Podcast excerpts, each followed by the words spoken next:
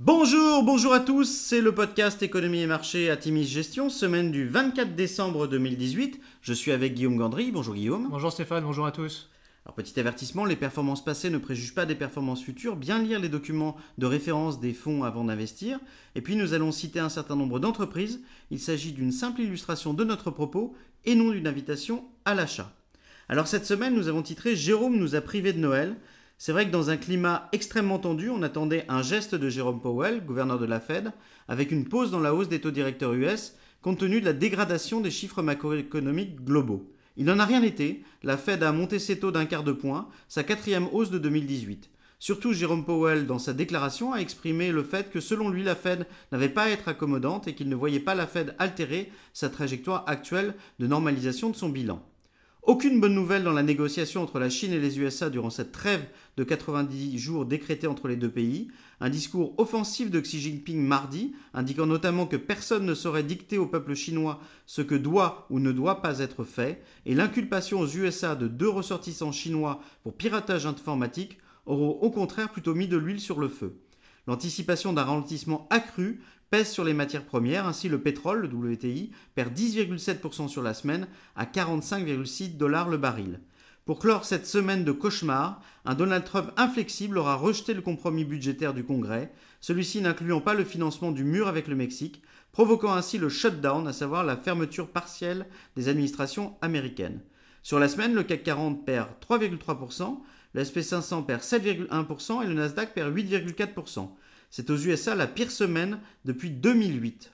Alors pour autant, Guillaume, on a plutôt eu des bonnes publications dans nos entreprises. En effet, Stéphane, hein, dans ce contexte morose, on peut signaler la bonne nouvelle de Nike qui annonce des chiffres nettement au-dessus des attentes des analystes. Euh, le chiffre d'affaires du deuxième trimestre est en hausse de 10%. Et puis ce qui est particulièrement intéressant, c'est que la croissance est portée par la Chine qui est en hausse de 26%, et ce malgré la hausse des tensions sino-américaines. La réaccélération des ventes US et la stabilité de celle de l'Europe permettent de contredire le sentiment de ralentissement de la consommation globale. Et puis la croissance des ventes digitales à taux de change constant est de 41%, ce qui est particulièrement satisfaisant. Autre bonne nouvelle venant de Accenture qui confirme la bonne dynamique du cloud. Accenture a publié un premier trimestre en progression de 7% avec une hausse de la marge opérationnelle de 20 points de base à 15,4%.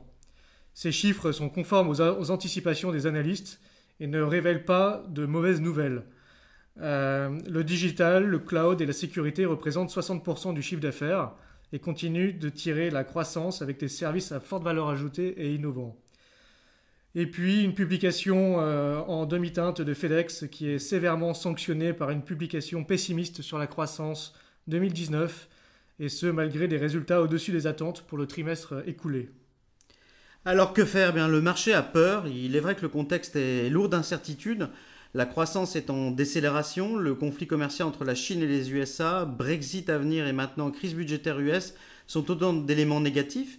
L'arrivée des vacances et les window dressing actifs des portefeuilles en cette période de fin d'année ne sont pas sans influence sur les mouvements actuels de vente. Nous avons euh, pour notre part allégé nos portefeuilles depuis plusieurs jours en cédant notamment nos valeurs à plus fort bêta.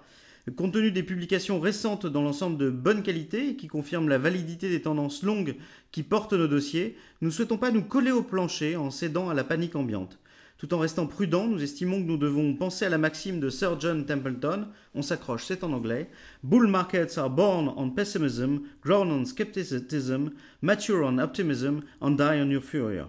The time of maximum pessimism is the best time to buy, and the time of maximum optimism is the best time to sell. Vous excuserez mon accent effroyable. Ça signifie tout simplement que c'est au moment du pire pessimiste que c'est le meilleur moment pour acheter. Voilà, nous vous souhaitons un joyeux Noël. Après tout, c'est le 24 décembre et d'excellentes fêtes de fin d'année. Joyeux Noël à tous.